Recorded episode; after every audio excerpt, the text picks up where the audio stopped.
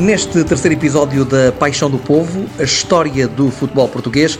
continuamos ainda em finais do século XIX. E, João Nuno Coelho, vamos conhecer hoje os primeiros clubes portugueses que tiveram futebol. E nesse particular, a primazia vai para o Ginásio Clube Português, eh, uma agremiação fundada em 1875 e que se dedicava principalmente à ginástica e que a partir de dezembro de 1889 passou a ter um grupo de futebol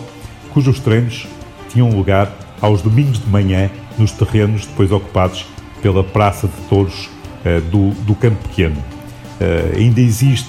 uma cota de sócio da secção de futebol do Ginásio Clube Português de 1890 e houve dois elementos, inclusive uh, deste clube, o Carlos Chafredo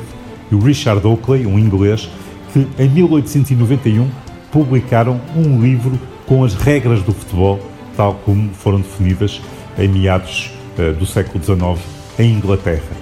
Um outro clube muito importante uh, e que foi fundado especificamente para a prática de futebol foi o Futebol Clube Lisbonense,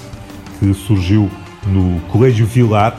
também conhecido como Colégio Lisbonense, uh, da família Vilar, que juntamente com a família Pinto Basto foram, digamos assim, os grandes promotores destes primeiros tempos do futebol em Portugal. Os uh, sócios do, do Lisbonense e do uh, Ginásio Clube Português criaram uma rivalidade graças aos primeiros jogos de futebol disputados no campo pequeno uh, e a eles se juntaram também os ingleses do Carcavelos Club, que tinham obviamente maior capacidade competitiva, formando o trio das primeiras equipas organizadas do futebol em Portugal, cujos elementos eram clientes então dos terrenos baldios do campo pequeno, onde aos domingos de manhã surpreendiam quem passava com os primeiros pontapés na bola, já com alguma organização, defrontando-se os três clubes entre si, naquela que seria também a primeira rivalidade, digamos assim, do futebol português.